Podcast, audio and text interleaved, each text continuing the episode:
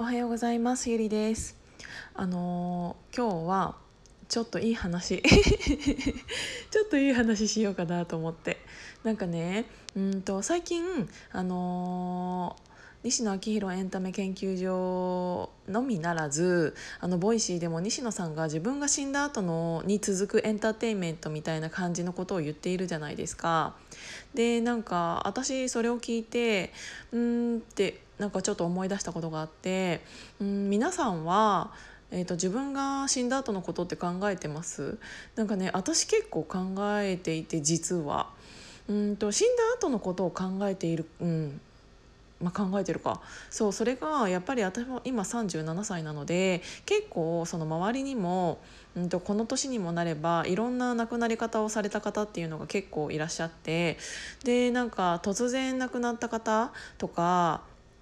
うんが意外と意外とっていうか、まあ、多くなってくるんですよね。でなんかそれとは別にまた普通にテレビのニュースとかを見ているとやっぱりなんか突然亡くなっているあの若いにもかかわらず、うんと寿命、うんまあ、寿命年齢的な寿命ではなくあの事故とかで亡くなっている方とかもいらっしゃるのでだからそういうのを、えーと、ちょっとちっちゃい時から見ているとうんなんか私がもしあの死んだらどうなるんだろうっていうの結構私死について考えるなんか子供だったんですよ。でなんか何ができるかなっていうのを考えていて。あの今私がやっていることっていうのはあの部屋の掃除をすることっていうぐらいなんですけど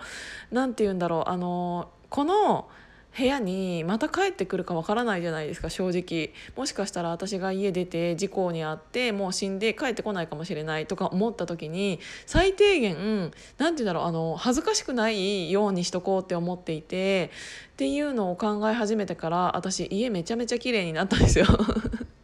なんかその布団とかも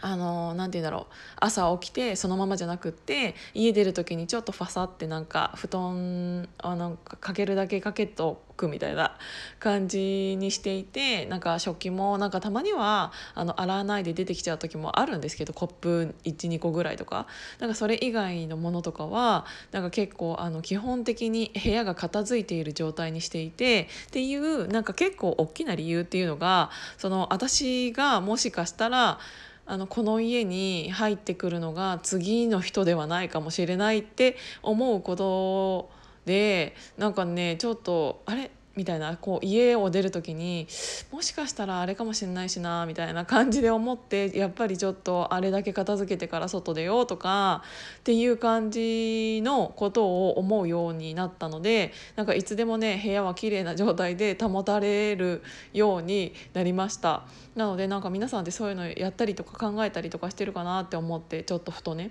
でなんか私の身の回りでそのやってる人っていうのがなんか私のおじいちゃんだったんですけどなんかか毎年うんと毎年っていうかおじいちゃんって、えっと、庭師だったんですよ。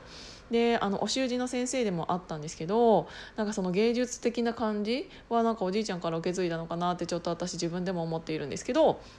なんかその庭師だったからっていうのもあるのかもしれないけどその実家のお庭がまあまあ広くってでなんかあのおじいちゃんが生きてる時っていうのはお庭に行くと絶対になんかすごいお手入れされた状態で本当に綺麗なお庭だったんです。でもう亡くなってから結構経つんですけどあの亡くなってから気づくっていうのがあのこんなにも雑草ってこんなところにも生えてくるんだっていうぐらいもうボーボーになっちゃって結結構たった1年であのかなり庭が荒れ荒れ腐って もうこんなところのこんなところにもこんなものが生えてきてとか多分庭とかやったことがある方っていうのはもちろん多いと思う。もあ庭が庭を持っている方だったら、えっと、きっともちろんわかるとは思うんですけどあんまりなんか都会に最初から住んでいてっていう方だったらそんなに雑草がどのぐらいのペースであのどこに生えてくるかなんてわからないと思うんですけどめちゃめちゃこんなところにもみたいな感じで生えてくるんですよ。だからそのなんかいなくなって気づいたことはこんなにも雑草のお手入れとかなんなら苔が生えるようにとかなんかすごいおじいちゃんってこんなにやってくれてたんだっていうのをいなくなって本当に初めて思った。であの家族総出で少しずつなんか庭をお手入れしようかっていう話になって今でもあそこまでは全然できてないんですけどまあまあまあまあ見れる状態にはなってきたかなみたいな感じなんですけどねでなんかあのその時になんかこれはもう切っていいものなのかもう切らないでまた来年生えてくるかっていうのも見分けがつかなくてでなんかあの1年目2年目ぐらいっていうのは分からないからこそなんかそのまま残しといたものがあるんですよ。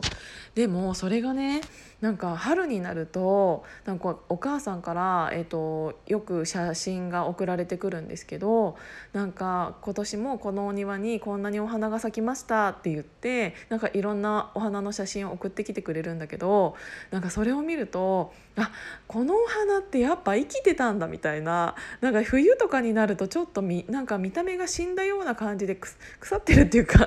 枯れてんのかなとか思っていたものでさえもこれってやっぱりまだなんか根っこのところでは生きてたんだねって言ってお母さんと。そうだからなんかあの私のおじいちゃんが残してくれたものっていうのは、うんと、死んだ後でも花が咲いてくるくれるようなお庭を残してくれたことでだからなんかお庭をお手入れしてる時っていうのはいつもなんかおじいちゃんのこととか考えるしいやこんなところまでこんなお花を植えてたんだねとか。